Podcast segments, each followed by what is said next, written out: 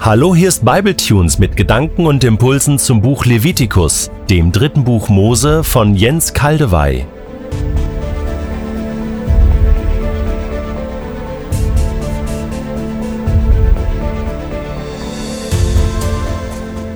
Der heutige Abschnitt umfasst Levitikus 13, die Verse 9 bis 16.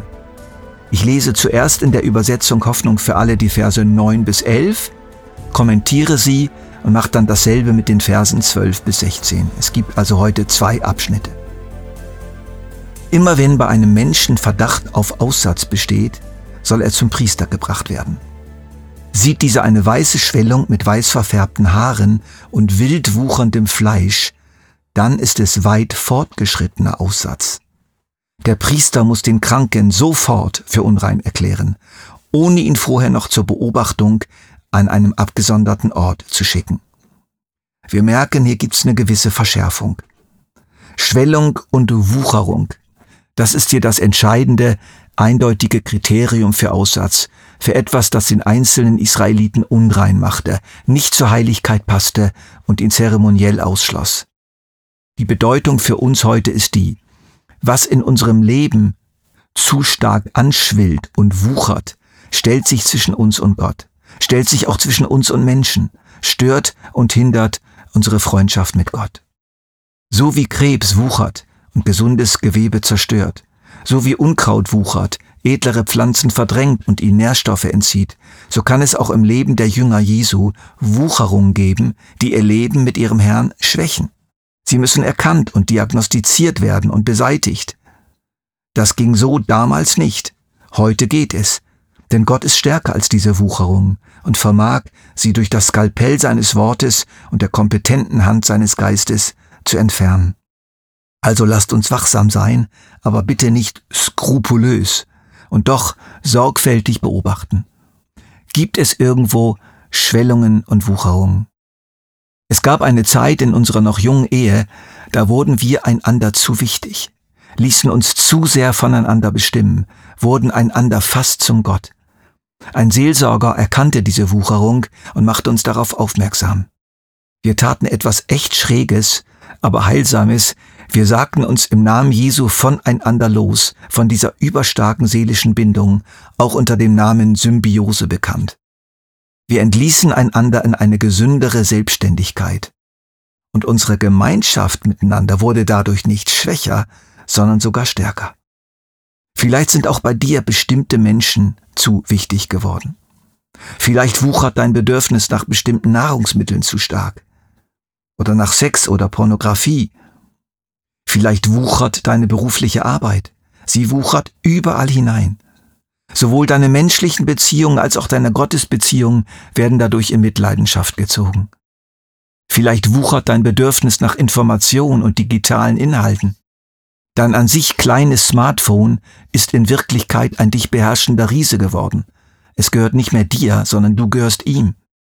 Vielleicht ist eine zunächst gesunde Zielorientierung in deinem Leben erkrankt, in denen du nun gewisse Ziele unbedingt erreichen musst. Sie sind zu einem Götzen geworden und machen Gott tatsächlich Konkurrenz. Was ist dir in deinem Leben zu wichtig geworden? Was nimmt einen zu großen Platz ein? Gib dieser Frage Raum Frage andere, was sie meinen, lass dich mal untersuchen. Und dann lass Jesus dich operieren und heilen. Weh wird's allerdings tun. Mach's trotzdem. Ich lese weiter im Text.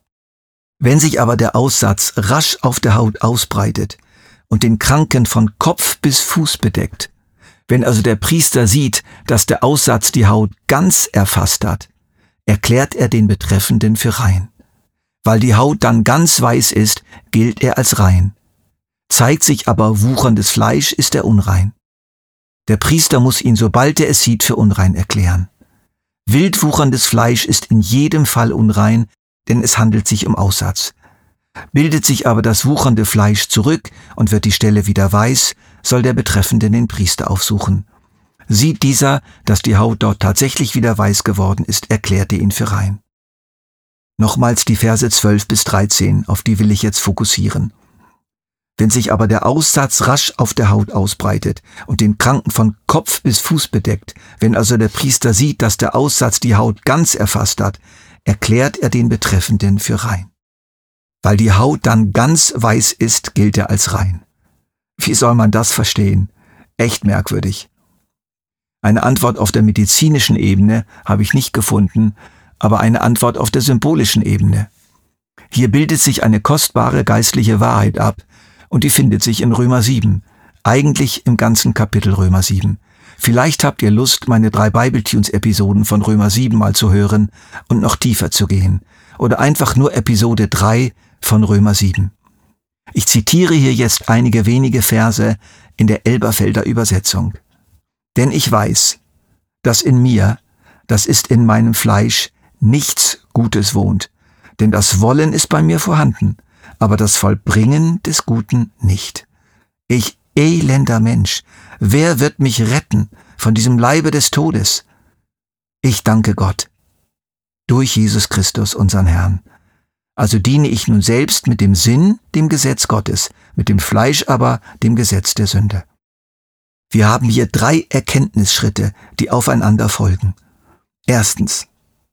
Alles an mir ist Sünde. Überall ist sie. Überall klebt sie dran. Ich bin von Kopf bis Fuß aussätzig. Ich will das Gute, aber ich schaffe es nicht. Ich bin ein Sünder durch und durch. Zweitens. Ich kann mich nicht selbst reinigen. Ich kann mir nicht selbst helfen. Unmöglich.